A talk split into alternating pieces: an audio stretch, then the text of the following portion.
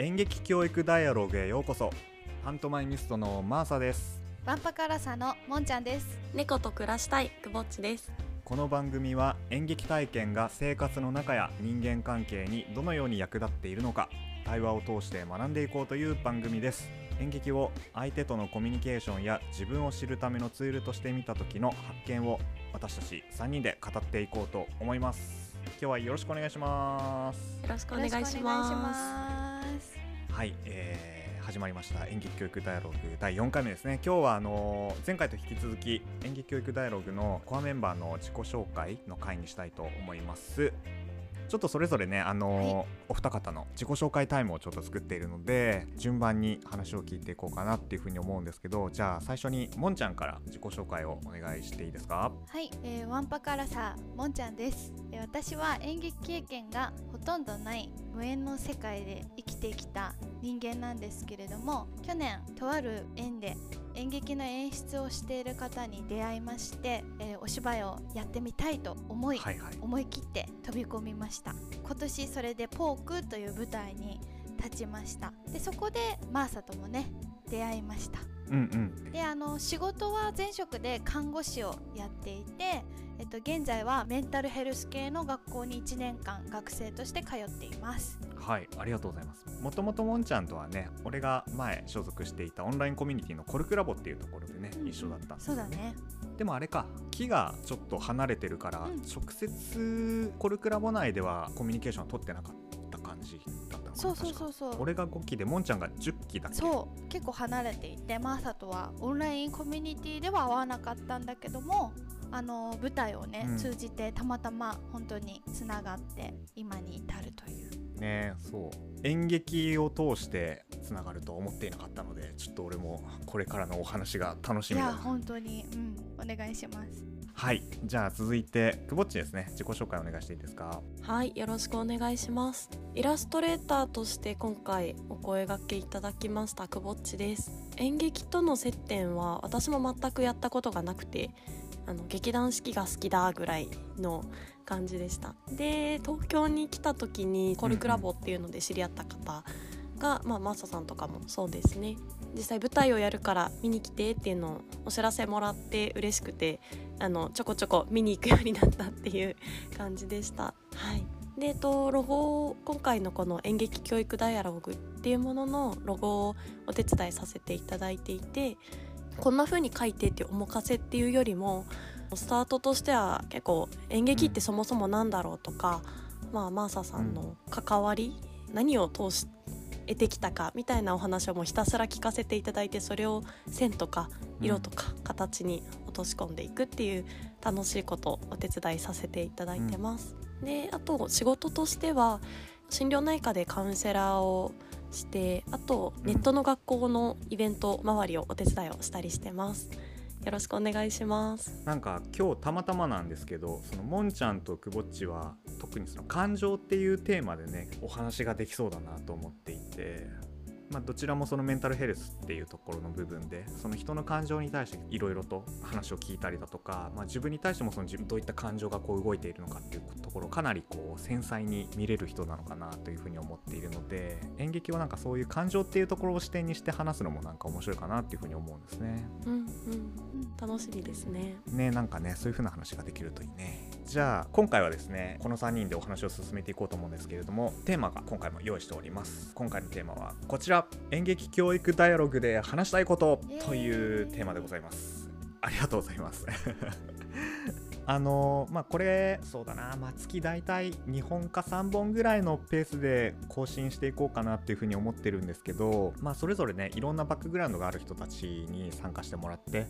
いろんな演劇体験であったり、まあ、演劇と教育の接点について話してもらいたいなっていうふうに思ってるんですけど、まあ、それぞれもんちゃんであったりくぼっちが、まあ、どんなことを話したいのかとかあと、まあ、この演劇教育ダイアログにねこう参加した理由っていうところをちょっとお話を聞いていきたいなというふうに思ってます。はい。ほんじゃあ、えーもんちゃんから、えーとはい。最初に聞いていこうかな、ダイアログに参加した理由ってどんなところがありましたか、はい私はあの演劇を大人になってから未経験で、まあ、飛び込んで体験してうん。あの初めてこう演劇に触れた時に演劇の持つこうパワーってすごいんだなっていう風にあの実感したんですね。うんうんうんでなので私はその今は演劇っていうものにその後関わってないけれどもこういった対話を通じてやっぱり演劇のパワーを感じたいし、また機会があればねあの演劇っていうものを経験したいなと思ってるので、うん。えー、とちょっと参加してみました。であのー私が演劇に飛び込んだ時期は結構メンタルが落ちていた時期だったんですけど演劇を通して感情を表現したりとか、まあ、役作りをしたりあとマーサを含めて仲間とのこう対話を通してこうどんどん心がね元気になっていったんですよね。うんうんうんうん。であとはあの私の役がこう自分の人生を自分で決めるっていう風に最後にセリフで言う役なんですけど、うんうんいいセリフだったね。自分そうそう自分自身はすごい軸がブレブレだったけれども軸自分が役を通してこうなんか一つ軸が通っていくような感覚がその時はあったんですよね。そういった経験ってこう今までの人生で感じたことがなくってあの、うんまあ、本当にね演劇ってすごいんだなってこんな効果があるんだっていう風にあのそういう時感じました。うんいやー素晴らしいっすねこれほんとなんかもんちゃんみたいなあの声ってすごい貴重だと思ってて、うん。まあ、同じあのコアメンバーのねピエもよくそんな話をするんだけどうんうん。その自分的には一番興味があるのはそういったその今まで演劇に全くまあ全くではないか。全くではないけれどもなかなか馴染みがなかったのに初めてその演劇の舞台に立ったわけじゃない、うんうん参加した理由っていうのは何かああったの？なんどうしてそのなんか演劇の舞台に出たいなと思った？参加したい理由はやっぱりなんか自己表現したいっていう欲求がもともと強かったんだと思う。うんうん。はいはいはいで自分でこう動画を撮ったり、うんあのね。友達のそうそうそう結婚式のために雑誌を作ったりとか、うんうんうん。あのね YouTube をやってみたりなんか自分を表現したいって欲求があったんだと思うんだよね。それでついに舞台かっていう生生でやってやるかみたいな気持ちになって。デビューすっかみたいな。デビューしてみようみたいな。すごい怖かったんだけども。うんうんうん。うん。ね。かっこいい。本当にこんな機会ないからと思って飛び込みました。それすごいよね。しかもちゃんとねあの、うん。結構なセリフの量あったしね。そうそうそう。2時間半ぐらいやった。あの舞台で一応準主役だったので結構な量が準主役だからね。ありました。さっきそのなんていうのかな今までのその人生は結構ブレブレだったけれども役に影響を受けてはい。自分が決めたことは自分でやっていくうんうん。みたいな、そういったある種こう自立した女性っていうものをなんかこう役を通して学んだっていうふうに言ってたけどそういうふうな体験ん？そういうふうな体験というかなんだろう、そういうふうなこう気づきが起きてきたっていうのはどんぐらいのタイミングで起きてきたの？それ演劇終わってからそれとも稽古中からなんかそういう実感があったの？あーでもあだいぶ最後の方の稽古からあそうなんだ。へえかなと。であのやっぱりだんだん自分の役作りとか自分の演技っていうものがこういうものなんだって客観的にも分かるようになってきた時に、うんうん。その演出家の方に指摘されたこととうん。自分はこうしたいんだっていうのとかうんうんうん。が、まあ、あの葛藤するっていうか今までは言われた通り演技をしてればよかったんだけども、最後の方はなんて自分の自我が芽生えるっていう。へー。女優女優になってきたね。面白い。かっこいい。多分そうそう。なんか私なりの未経験なりのなんかプライドみたいのが出てきたのかもしれないんだけど。あそれは演出家の人もそうだしその同じ役者の仲間うんうん。同士での対話でもやっぱ喧嘩したりしたんだけど。うん。そういうのとかも。振り返りで多言って分やっぱたもんね。りそううんう。んね私はでも私はこうしたいのっていうのが、うん多分最後の方に出てきたのはちょっと役に洗脳されてる部分もあったのかなっていうある意味役のおかげで、あのちょっとこうシャンと私だって自分の考えで立たなきゃみたいな気持ちになったんだと思う。うんうんうんうんうんめっちゃいい話だな。えそれってさ日常はそういう風な人じゃなかった？って割とその言われたことをなんか聞いて素直にやっちゃうみたいな感じそう私結構もともと素直だしあとうん。割と断るのが苦手なタイプだからあのなんだろうな自分の意見をすごくいやなんだろうな嫌顔にも通すみたいなタイプではないし、うん別に、うん自分の軸は通ってなくてもいいかなぐらいな感じだった。おおそうだったんだ。うんうんうんうん。うんうんでも本当の自分は多分本当の自分としての軸が欲しいタイプだったんだよね。探してたんだと思うんだよ。で今回はそのポークの演劇を通して疑似体験させてもらったって感じかな。なるほどね。うん。そうだよね。そういう効果やっぱあるよね。まあそのなんかまあセリフの内容とかも物語もそうだけどさ、まあ、そういうことをこう練習で何度も何度もこう繰り返していくからね。なんかこう洗ある種洗脳されていくよね。自分の脳がね。あそうなのかもしれない。話やな。それなんかあの本当にまあポークのことも含めてもんちゃんがその初めて演劇と向き合った時にどういう風な気づきがあったかっていうのはなんか別の回でしっかりなんか話を聞いてみたいなっていう風に思うのではい。ちょっとね今日はこの辺りにしとこうかね。はい。お願いします。長くなっちゃうしね。もう一個ダイアログで話してみたいことなんかあうんうんうんうん。りますかね、今の話に通じるんだけど、まあ、私はあの未経験の立場で、経験があまり少ないのでやっぱり経験のあるダイアログのメンバーにこう演劇をやっていく中でこう身についてった能力とか、まあ、役作りを通してのその想像力っていうのを結構育つと思うしあとコミュニケーションに与える影響とかあとは私みたいにこの役作りでこう性格や価値観が結構変わっちゃったとか。うんあのそういった話とかを聞いてみたいなって思います。いろんな入り口で演劇に入っていく人たちがいるからまあ一概になんていうのかな、うんうんうんあの将来俳優になりたいとかあーなんかモテたいとかなんかそういった理由じゃなくて演劇に入ってくる人たちもなんかすごく歓迎したいっていうところがやっぱあってそれはまさに今回のこの演劇教育ダイアログのコンセプトでもあるやっぱりその演劇を自分を知るためのツールとして使ってほしいっていうところはなんかあるんだよね。あーうん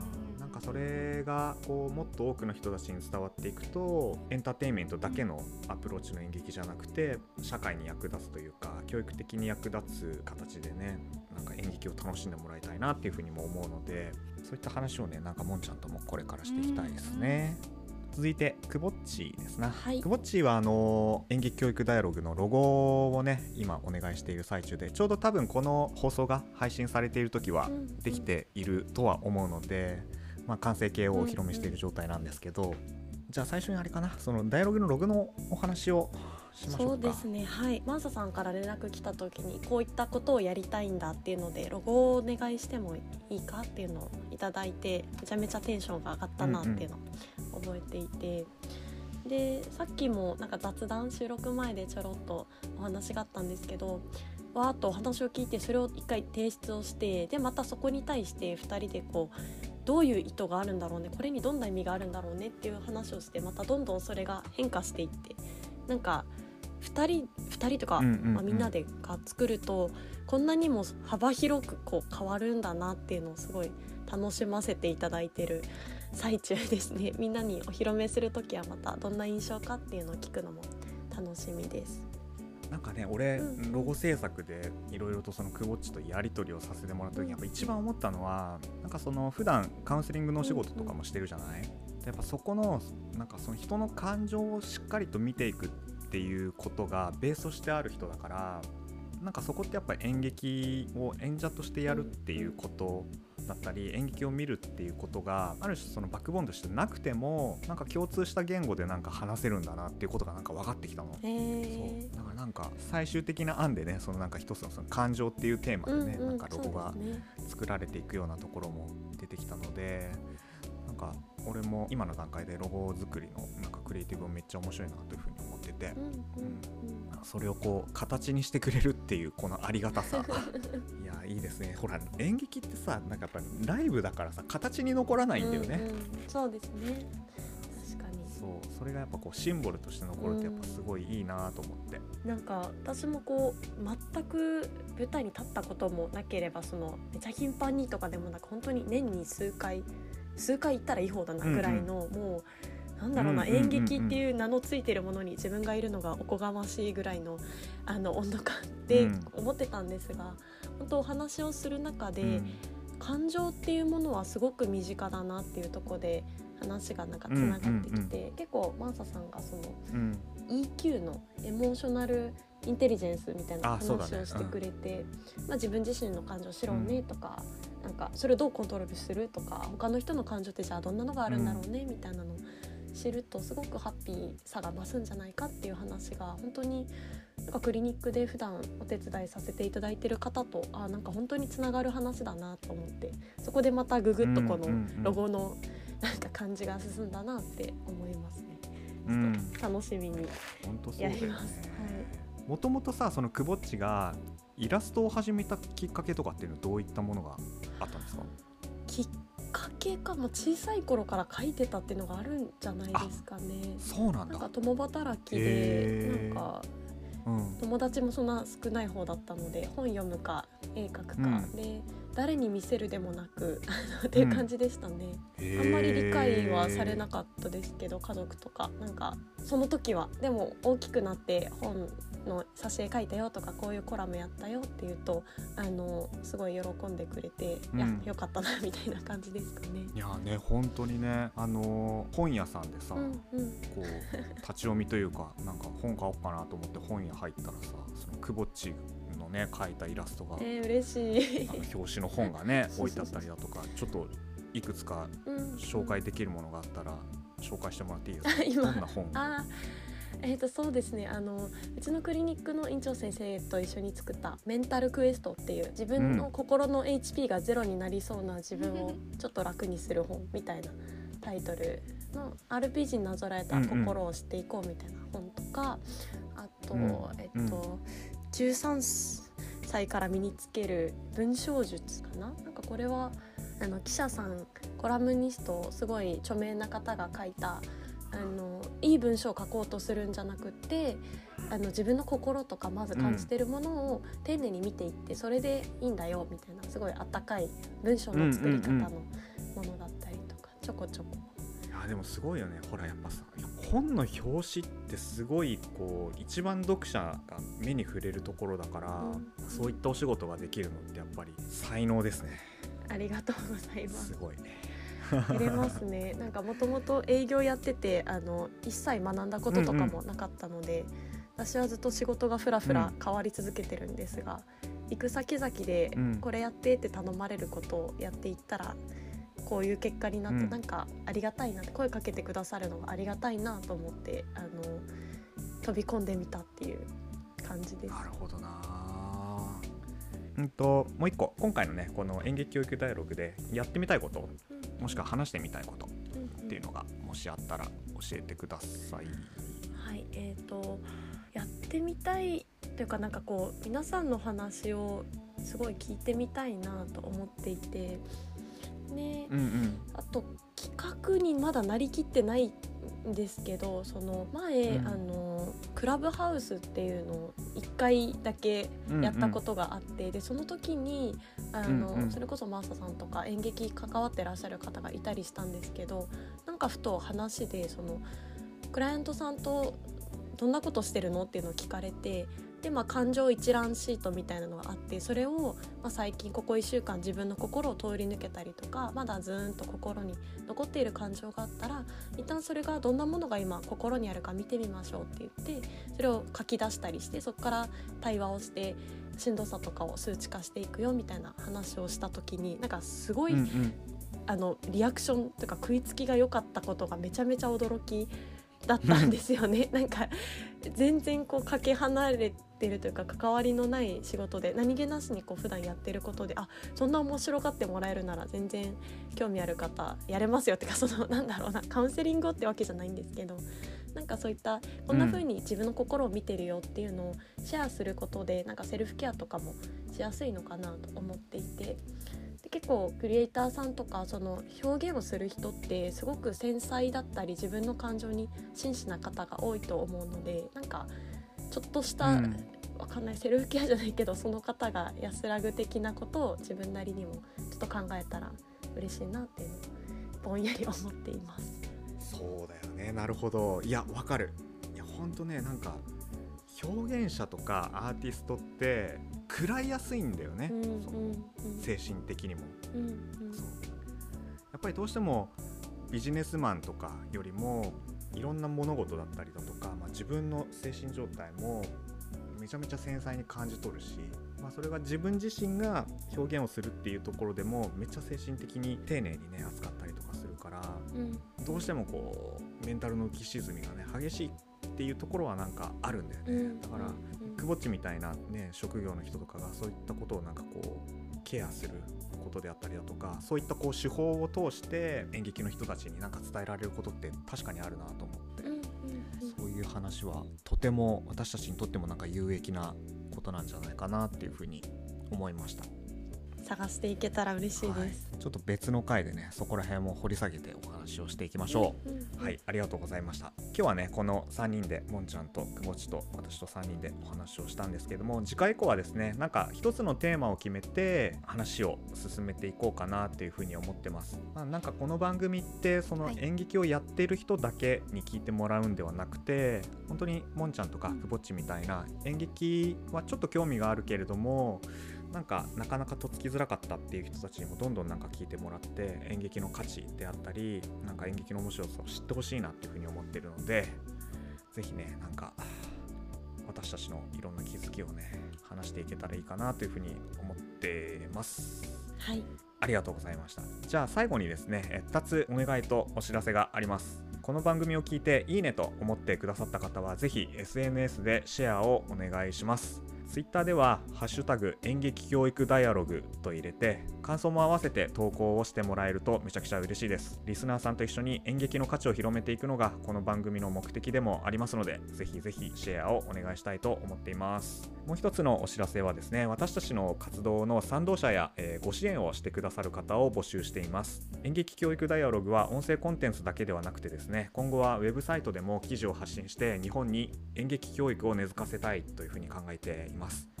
発信したさまざまなコンテンツが広がって演劇と教育または表現と教育という接点がですね作られていくことを期待しつつ